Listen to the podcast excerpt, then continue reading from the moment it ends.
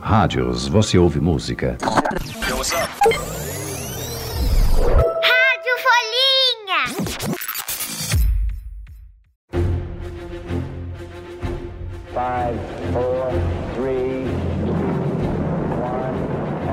Você já ouviu essas vozes antes? Dá a impressão de que elas estão bem, bem longe de nós, não dá? E não é só porque elas estão falando inglês, não. Presta atenção nessa outra parte.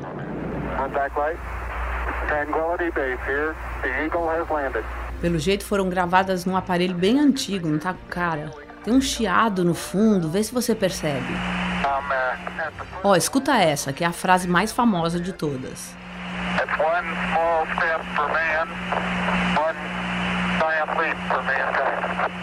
Deu pra entender? Tem que ter ouvido bom e tá massa no inglês. Mas eu vou ajudar. Ele disse: É um pequeno passo para o homem, mas um salto gigante para a humanidade. E quem falou foi o astronauta americano Neil Armstrong, o primeiro homem a pisar na Lua no dia 20 de julho de 1969. Eu nem tinha nascido ainda. Faz mais de 50 anos que isso aconteceu. Ah, eu sou a Teté Ribeiro, repórter e apresentadora da Rádio Folhinha, um podcast que existe para te ajudar a entender umas coisas que os adultos têm mania de achar que todo mundo já sabe, e por isso ninguém explica. O tema desse episódio é a conquista do espaço. E não tem ninguém melhor para falar sobre isso que o meu amigo Salvador Nogueira. Ele também é jornalista, tem um blog super legal na Folha chamado Mensageiro Sideral e sabe tudo o que acontece sobre esse assunto na Terra e principalmente fora dela, né? Você não vai acreditar em cada história legal que vem por aí.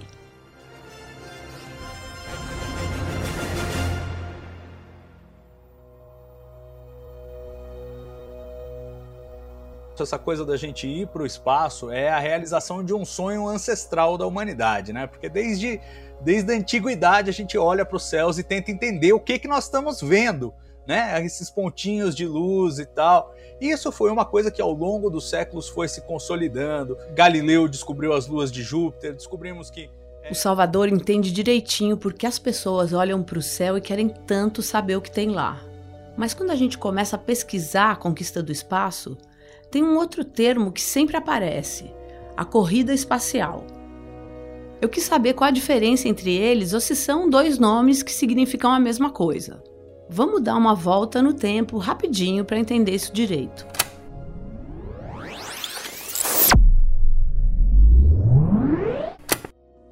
O Salvador começou me explicando que muito antigamente a maioria das pessoas achava que o nosso planeta era o centro do universo e o Sol era que nem a Lua, um astro menor que gira em torno da Terra. Aí, 400 anos atrás, um cientista italiano chamado Galileu Galilei comprovou, junto com uma luneta, que era o Sol que estava no centro e a Terra girava em torno dele. Depois disso, conversa vai, conversa vem, os cientistas foram estudando, os inventores foram inventando, e aí eu vou chamar o Salvador aqui de volta para ajudar a explicar a diferença entre a conquista do espaço e a corrida espacial.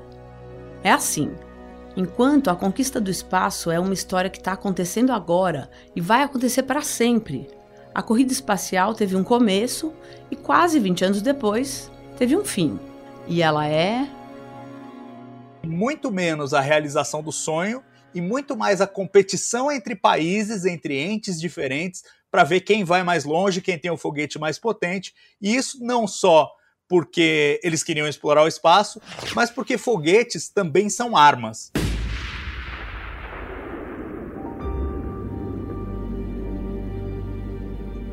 Quer dizer, esse negócio de corrida espacial era uma competição mesmo, uma disputa entre dois países, os dois mais ricos e poderosos do mundo naquela época, 50 anos atrás.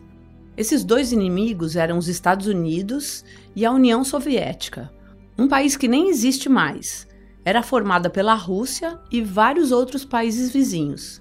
Então, várias vezes você pode ouvir a gente falando os russos foram para o espaço ou algo assim, mas o nome do país era União Soviética. E eles ficavam lá, um provocando o outro. Um dizendo, eu vou construir um foguete maior que o seu.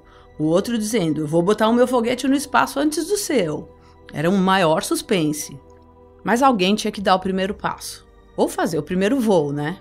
E quem largou na frente foi a União Soviética, que lançou o primeiro foguete da história, o Sputnik, em 1957. Foi um choque para o resto do mundo. Embora os cientistas de lado a lado já viessem falando: olha, nós vamos lançar, nós queremos lançar, queremos fazer. Mas uma coisa é você falar queremos fazer e outra é você fazer. Quando a União Soviética fez o lançamento é, em outubro de 57, o mundo inteiro ficou em choque. Por quê? Porque ali você viu uma navezinha passando por sobre os países, por sobre os Estados Unidos, e nada se podia fazer a respeito. Então quer dizer que a União Soviética venceu a corrida espacial? Bom, eles acham que sim. Afinal, eles lançaram o primeiro foguete. Mas os americanos têm outro ponto de vista, e eu já vou contar por quê. O negócio é que o Sputnik causou uma ciumeira que fez mais um monte de gente querer correr com os estudos do espaço para não ficar para trás. E aí os americanos tiveram que responder, desenvolver seu próprio sistema de satélite, depois lançar é, astronautas ao espaço. O Gagarin chegou primeiro, os russos de novo chegando primeiro. E aí os Estados Unidos fizeram aquela aposta é, de ir para a Lua. Qual é a meta que a gente pode escolher que a gente tem chance de chegar antes dos russos? Opa! A gente já não falou lá no começo que o Neil Armstrong, que era americano, foi o primeiro homem a pisar na Lua? O Salvador acabou de falar que o russo Gagarin foi o primeiro é que ele, o Yuri Gagarin, foi o primeiro astronauta a viajar pelo espaço, em 1961. Ele nem saiu do foguete. E olha o que ele disse. Ah, rapaz, meu celular tá descarregando, esqueci o carregador no carro pequeno. Calma, não foi nada disso. O Gagarin ficou impressionado com a vista, claro. E muita gente acha que ele falou a Terra é azul. Essa frase ficou famosa, mas não foi exatamente isso. Ele comentou, sim, que o céu do espaço é escuro e que a Terra tem um brilho azul. Agora, antes de mandarem um ser humano, os russos mandaram para o espaço uma cachorra, sozinha, coitada, numa nave espacial. Já pensou que dó? This is the cabin for Laika. It has been comfortably outfitted for her flight. Foi a Laika, uma vira-latinha ela foi para o espaço no Sputnik 2, o segundo foguete que os russos lançaram. Uma cachorrinha dentro de um satélite para voar já no segundo voo. Sputnik 2 levou a Laika, foi o primeiro animal aí ao espaço. E assim, já sabendo que era passagem só de ida, porque eles sabiam mandar as coisas para o espaço, mas não sabiam recuperar. Mas por que mandaram a Laika? Qual era a ideia? O que a Laika ia poder fazer no espaço, pelo mundo, pelos russos? No que ela podia ajudar? A ideia era, primeiro, você saber se um organismo poderia sobreviver no ambiente espacial, porque você está falando de um ambiente completamente diferente, radiação aumentada, é, o, o, a, a, falta de gravidade, como é que o organismo reage. Os caras não sabiam. Vai saber se seu coração para na ausência de gravidade, vai saber o que, que acontece com o sistema circulatório. Você consegue respirar? Você consegue pensar? Você... Então, assim... A radiação, que o Salvador disse que é diferente no espaço, é a energia, o calor, a luz que o Sol emite. No espaço não tem a proteção da camada de ozônio, um tipo de gás natural que forma uma película invisível ao redor da Terra e protege a gente da radiação do Sol. Outra coisa que ele falou que é diferente é a gravidade. No espaço não tem. Gravidade é uma força da Terra que age como um ímã e mantém a gente, as coisas, os carros, as casas tudo grudado no chão. Sem a gravidade, a gente ficaria flutuando por aí, como acontece com os astronautas no espaço. E o que aconteceu com a Laika? A Laika sofreu um pouco, coitada, porque ela, ela sobreviveu ao lançamento de fato, então todo o voo do foguete até soltar o satélite em órbita, ela sobreviveu, mas o, o, sistema interno de refrigeração do satélite falhou, estava superaquecendo e ela acabou sucumbindo. Ela morreu antes do prazo que eles esperavam. Ela tinha uma injeção letal para tomar lá para morrer de forma indolor, mas isso acabou acontecendo antes do que eles previam por conta dessas circunstâncias. E algum desses animais voltou? Algum chimpanzé, algum cachorro chegou a voltar? Sim, num passo seguinte você precisava testar. Bom, agora preciso testar se eu consigo trazer de volta. Então você tem, por exemplo, a Belka e a Strelka, são duas, duas cadelas russas também que voaram e essas voltaram e viraram celebra vivas, voltaram, viraram celebridades, cachorras astronautas. E no, nos Estados Unidos também vários chimpanzés. O Han é, foi o primeiro é, chimpanzé astronauta a ir e voltar. Ele foi meio apavorante pro coitado do chimpanzé, mas ele foi, voltou, ficou saudável, sobreviveu, viveu bem depois disso, é, ganhou a sua merecida aposentadoria após esse voo espacial.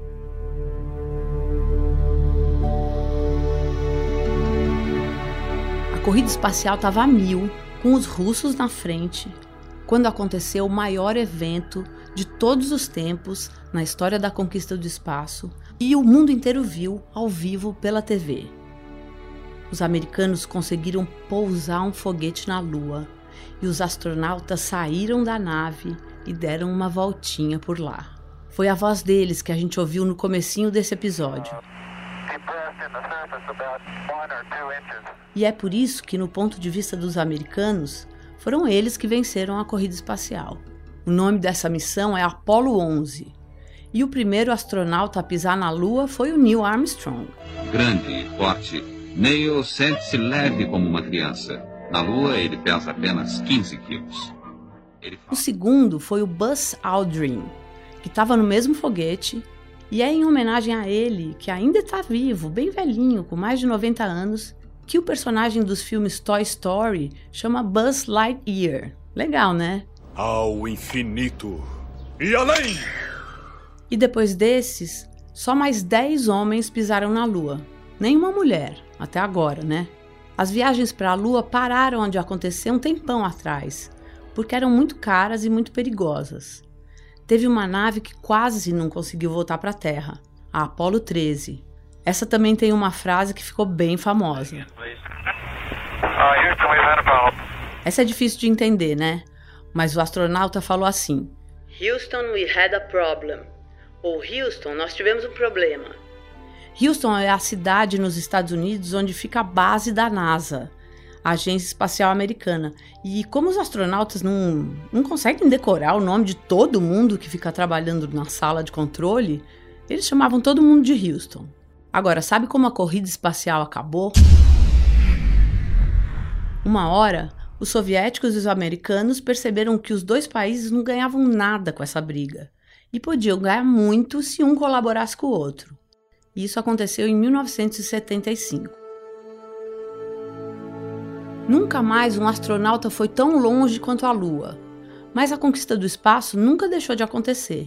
E aí, além das viagens para o espaço, os cientistas investiram também em construir uma coisa lá. É, desde o ano 2000 que a gente tem a Estação Espacial Internacional em construção e permanentemente ocupada. Quer dizer, desde o ano 2000, desde outubro de 2000 até hoje, não teve um dia que não tinha gente no espaço morando na estação espacial. Quem são essas pessoas que vão para o espaço e ficam tanto tempo na estação espacial? Hoje em dia, a gente tem astronauta que é médico, astronauta que é astrônomo, astronauta que é biólogo, astronauta de todas as formações, em geral científicas, né? É, engenheiro, alguma coisa mais exatas biológicas. E sabe o que o Salvador me contou que eu não tinha ideia? Dá para ver a estação espacial, sem telescópio, sem binóculo, sem nada. É só olhar para o céu quando ela está sobrevoando o lugar em que a gente está. E é super brilhante e aparece ou no finalzinho da madrugada, antes do sol nascer, ou no fim da tarde, mas antes das estrelas aparecerem. Então não tem como confundir. Tem um site da NASA que diz exatamente onde a estação espacial está. É só entrar lá e ficar de olho para saber quando ela vai sobrevoar sua cidade. E aí, se você olhar, você vai ver o pontinho ali atravessando o céu na hora. A olho nu, ela é bem brilhante. É um campo de futebol no espaço, né? Ela tem o tamanho de um campo de futebol. Então, refletindo a luz do sol ali, ela fica bem brilhante, dá para ver bem legal. Anota aí o nome do site da NASA. É spotthestation.nasa.gov. Spot the Station significa veja a estação em inglês. E o ponto .gov no final é porque a NASA pertence ao governo dos Estados Unidos. Eu vou deixar esse link lá na descrição do episódio para você. Os cientistas agora querem, além de voltar para a Lua, chegar em Marte, outro planeta do sistema solar, que nem a Terra. Muitas naves já chegaram em Marte e até já deixaram robôs lá, eles parecem uns jipes, você já deve ter visto. Mas nenhum astronauta visitou o planeta. Tem dois robôs que chegaram em 2004. Um mandou imagens para a Terra por seis anos e o outro durou 14 anos, até a NASA perder contato com ele. Ela tentou muito, tentou muito, mas nada. Silêncio. Até música eles mandaram.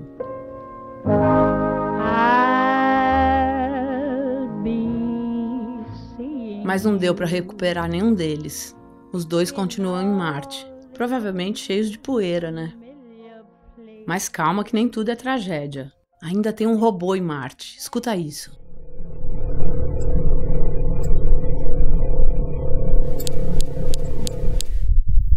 Tá, acho que você esperava uma coisa mais tipo isso aqui, né? Só que esse é som de filme. E aquele que a gente tocou antes foi gravado diretamente de Marte, de verdade, pelo Jeep que a NASA deixou lá. Mas por que tem tanto interesse em explorar Marte, o tal do planeta vermelho? O Salvador explicou que Marte, apesar de não ser o planeta mais próximo da Terra e ser super, super frio, tem oxigênio, tem água. Quer dizer, com muito trabalho dos cientistas e dos inventores, é possível que um dia, no futuro, dê para criar uma base ou uma colônia em Marte e ter gente, ser humano, vivendo lá. Vênus, que é o nosso vizinho, nosso planeta mais próximo, ao contrário de Marte, é um forno, chega a 460 graus. Ninguém jamais vai conseguir ficar vivo nesse ambiente. E tem mais coisa avançando nessa história de explorar o espaço. Essas viagens estão deixando de ser uma coisa que só astronauta e cientista pode fazer. Recentemente, começaram a aparecer notícias de viagens de turismo para o espaço. No começo só iam uns super bilionários, mas as coisas já começaram a mudar. O brasileiro Victor Espanha, com H, tem 28 anos e nunca nem quis ser astronauta. Mas ele ganhou um concurso e o prêmio foi uma viagem espacial, que aconteceu no dia 6 de junho. O foguete saiu do Texas com seis pessoas, entre elas o Victor, às 10 e meia da manhã. O voo durou 10 minutos, ninguém nem saiu da nave mas o Victor já entrou para a história da conquista do espaço. Ele é o segundo brasileiro a fazer uma viagem espacial. O primeiro foi o astronauta Marcos Pontes, que ficou oito dias na estação espacial em 2006. Ele foi e voltou em naves russas e levou algumas experiências científicas para ver como elas reagiam à falta de gravidade. Mas se você já achou essa história incrível, olha só o que vem por aí. Olha, acho que tem muita coisa legal vindo aí. Eu, se, se tivesse essa idade, eu estaria muito animado, porque eu já era apaixonado por, por espaço e por astronomia quando eu tinha essa idade. E, e, um pouco frustrado, porque eu nasci um pouco depois dos pousos na Lua, então eu não vi os pousos na Lua é, em primeira mão. Vou ver agora esses do, do século XXI, os primeiros do século XXI, que devem acontecer até o final dessa década de 2020. Então, nos próximos anos, nós vamos ver gente caminhando sobre a superfície da Lua. Tenho certeza que vai ser muito empolgante. E para a molecada que está vindo aí, tem a animação de saber que também tem uma chance muito boa de ver as primeiras missões a Marte, as primeiras pessoas, os primeiros astronautas caminhando na superfície de Marte. E mais que isso, com a idade que tem, se quiserem, podem fazer parte dessa tripulação, porque assim, o pessoal que vai andar em Marte já nasceu, tá por aí, esperando para ser descoberto. Então, se você está ouvindo a gente, quer ser astronauta, estuda aí que você tem uma chance de estar tá entre as primeiras tripulações a irem para Marte. E fora essa exploração da Lua e de Marte, que eu espero que se torne uma coisa é, não só é, incrível, mas comum, eu imagino que tenha uma, uma fronteira muito legal no, no lado da ciência. Não é necessariamente para a gente visitar, mas é certo que ao longo das próximas décadas, talvez os próximos anos, a gente vá descobrir planetas fora do sistema solar que são habitáveis como a Terra, que são planetas com oceanos, com continentes, com uma atmosfera mais densa, com uma temperatura amena, é, favorável à vida. E isso vai ser muito empolgante de descobrir e de tentar, inclusive, identificar se há sinais de vida nesses planetas. Ainda não temos a tecnologia para ir até lá, mas saber onde eles estão é o primeiro passo para a gente poder sonhar um dia, quem sabe, visitá-los.